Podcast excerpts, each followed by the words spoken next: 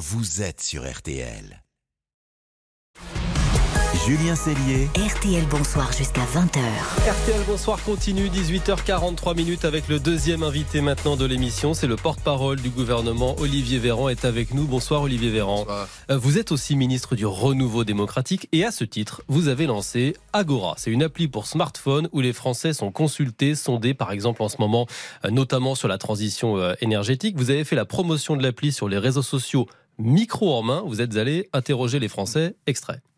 Est-ce que vous avez le sentiment que les politiques écoutent assez les Français? Pas vraiment. Non, ouais, mitigé. Est-ce que vous savez ce que c'est que le renouveau démocratique? Oh là là, Oh là là. En fait, euh, vous jouez aux journalistes, vous nous piquez notre boulot, vous faites des micro-trottes. Non mais je suis porte-parole avec les journalistes et je suis porte-parole euh, pour les Français. Mais Donc ça va servir à quoi cette application, Alors, en, en vrai Vous avez l'impression qu'on n'entend pas, que vous n'entendez pas assez les Français? Alors, est-ce que les Français sont politiques? Oui. D'ailleurs, vous invitez régulièrement des invités politiques, plus que les voisins euh, européens. Est-ce que les Français ont des avis à donner sur les choses qui les entourent? Oui. Est-ce que les Français ont le sentiment qu'ils euh, sont utiles quand ils donnent leur avis? Pas toujours, parce qu'on ne revient pas suffisamment vers eux. Nous, ce qu'on est en train de faire, c'est la méthode avec vous du président de la République, c'est qu'on écoute les Français, on les interroge, on construit avec eux. Vous l'avez vu avec les conventions citoyennes, vous l'avez vu avec le, ce qu'on appelle le CNR. Enfin, les conventions le citoyennes, débat. il n'en est pas sorti grand-chose au, final. Ils ont écoutez, été c'est marrant parce que consultés. hier, j'étais interrogé justement en réaction au fait qu'un président de région de la région Aura trouvait qu'une des mesures qu'on appliquait, le, le fameux zéro artificialisation nette des sols, était trop dure à appliquer. Laurent Elle vient de la Convention citoyenne. Il y a un mois, on parlait de quoi? Des zones à faible émission. Elle vient de la Convention citoyenne. Il y a deux jours, des ministres se sont exprimés sur quoi? Les passoires thermiques. Ça vient de la Convention citoyenne.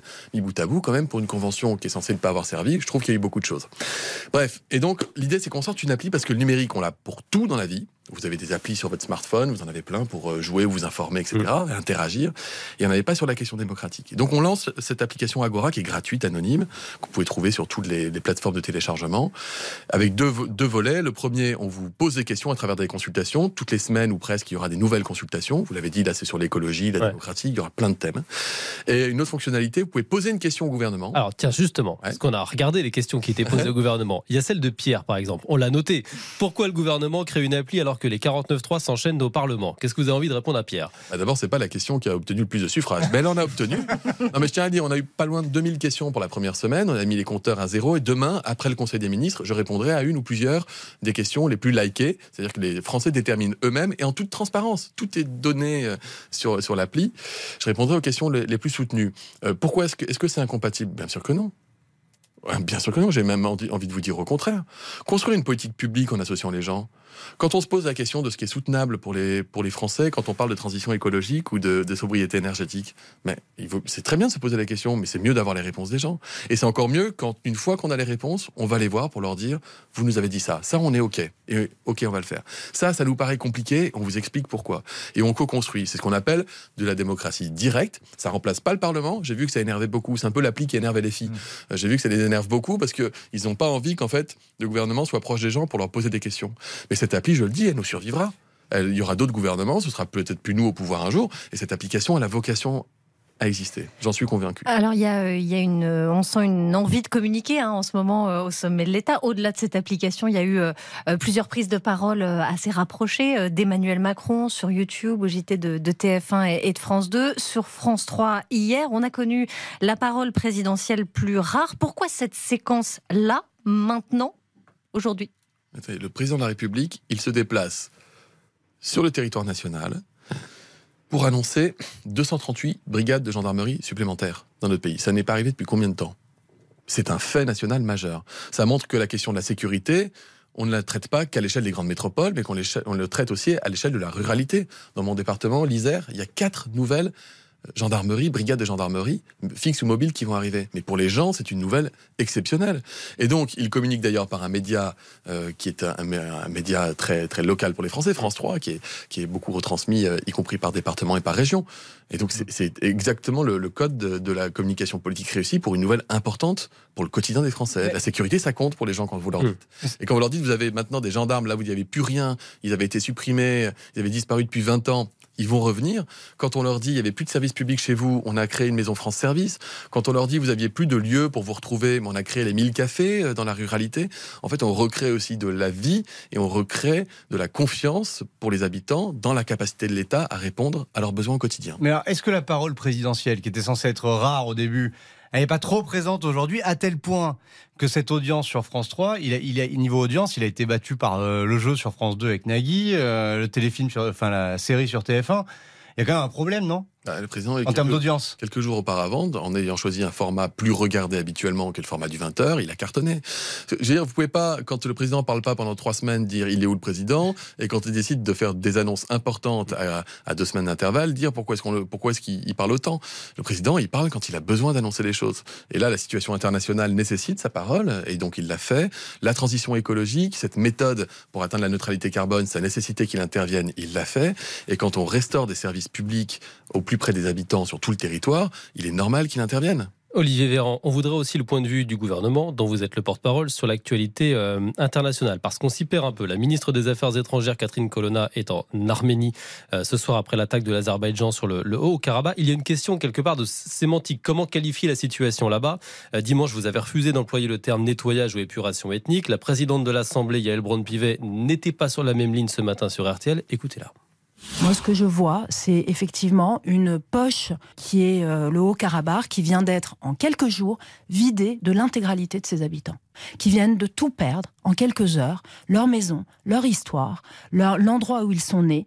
Et donc si ça, ça n'est pas une épuration ethnique, je ne sais pas ce que c'est. Vous n'êtes visiblement pas d'accord sur les termes. Est-ce qu'on peut parler d'épuration ethnique on, peut parler du terme, on peut parler de ce qui se passe et de ce qu'on fait. On est parfaitement en phase avec Yael Brun-Pivet lorsque la France est le pays qui a saisi le Conseil de sécurité de l'ONU dès le 21 septembre pour qu'il y ait une intervention internationale. Les qualifications sont, répondent à des qualifications internationales. Nous avons envoyé des aujourd'hui la ministre des Affaires étrangères sur place et nous avons un discours de très grande fermeté vis-à-vis de l'Azerbaïdjan. Nous condamnons sans réserve ce, qui se passe là-bas.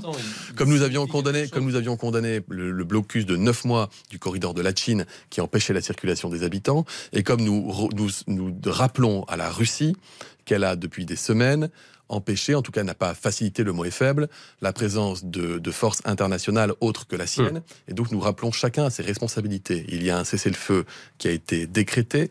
Nous demandons à l'Azerbaïdjan de le respecter. Et le, Conseil de sécurité de l'ONU reste pleinement saisi de la question. Et en, en intervalle, nous aidons de manière humanitaire avec tout le savoir-faire français, nos frères, nos amis, nos alliés arméniens sans aucune réserve. Et nous serons là à leur côté. Mais vous comprenez que nos frères arméniens, puisqu'il y a une communauté qui est très présente en France puisse se poser la question quand le porte-parole du gouvernement refuse d'employer ce terme. C'est pas, pas que je refuse d'employer un terme, c'est que vous me demandez de qualifier quelque chose qui relève d'une qualification par la communauté internationale sous l'égide de l'ONU. Donc je, suis membre d'un gouvernement, je suis respectueux de cela.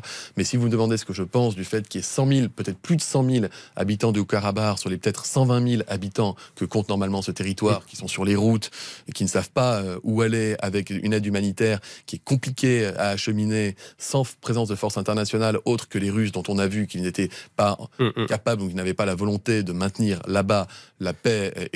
donc, quels que soient les mots pour décrire ce qui se passe est ignoble. D'accord Donc, ce n'est pas des qualifications internationales. Et donc, la question, c'est qu'est-ce que nous faisons? Et ce que nous mm-hmm. faisons, c'est que nous intervenons d'un point de vue diplomatique auprès de l'ONU et d'un point de vue humanitaire, comme nous le ferons systématiquement à chaque fois que ce sera nécessaire. D'où la présence de la ministre aujourd'hui à Erevan. Olivier Véran, pour terminer, est-ce que le gouvernement s'inquiète face aux punaises de lit? Parce qu'on en a vu dans les TGV, des métros, des cinémas, des aéroports. Euh, CNN, hier, aux États-Unis, évoquait une épidémie généralisée à 300 jours des JO. Euh, pas de panique, disait ce matin la ministre de la Santé. Il y a une réunion demain, euh, le ministre de la Santé, excusez-moi, réunion demain autour du ministre des Transports. Euh, on a vu un échange tendu à l'Assemblée aujourd'hui. On a l'impression que ça devient politique. Est-ce que vous comptez prendre des mesures d'éradication et surtout comment? En fait, les questions que vous posez, que se posent les questions, euh, les Français, je me les pose aussi, et elles sont légitimes. Un, est-ce que le phénomène des punaises de lit prend de l'ampleur dans notre pays? Ce qu'on sait pour l'instant, c'est que du fait du réchauffement climatique, c'est un phénomène qui prend de l'ampleur dans tous les pays qui sont concernés, c'est-à-dire des pays à fort impact touristique. Hein. C'est un lien, c'est pour ça qu'on envoyait beaucoup déjà à New York euh, il y a déjà quelques, quelques années de cela. Donc, est-ce qu'il y a une recrudescence du phénomène en France? Il faut apporter des réponses. Pour ça, il faut consulter notamment tous les, toutes les personnes qui interviennent au domicile des Français On veut aussi protéger les Français face au risque d'arnaque, ce qu'a dit le ministre de la Santé, parce qu'il ne s'agit pas de payer 3000 balles quelqu'un pour sans savoir ce qu'il fait. Il y a des méthodes qui, qui, sont sécurisées qui permettent de le faire. Il y a la question de la responsabilité, de qui paye lorsqu'on a des punaises de lit chez soi, etc. Et puis tous les conseils de prévention pour éviter que des punaises de lit puissent infester votre logement et monter, monter sur votre lit. Donc il faut apporter ces réponses. C'est effectivement le rôle du gouvernement que d'apporter des réponses. Vendredi aura lieu une réunion interministérielle pour pouvoir justement regrouper l'ensemble des composantes qui sont compétentes sur cette question des punaises et apporter rapidement des, réponses aux Français. Donc on note cette date sur le calendrier, vendredi, réunion interministérielle au sujet de ces fameuses punaises de lit. Merci Olivier Véran, porte-parole du gouvernement, ministre du Renouveau démocratique, d'avoir été ce soir l'un des invités de RTL. Bonsoir, l'émission se poursuit dans une poignée de secondes et l'équipe va s'agrandir puisqu'Isabelle Choquet nous a rejoint en studio. Bonsoir Isabelle. Bonsoir. Pour le grand match des infos pour briller au dîner. À tout de suite. Julien Cellier, Marion Calais et Cyprien Signy. RT.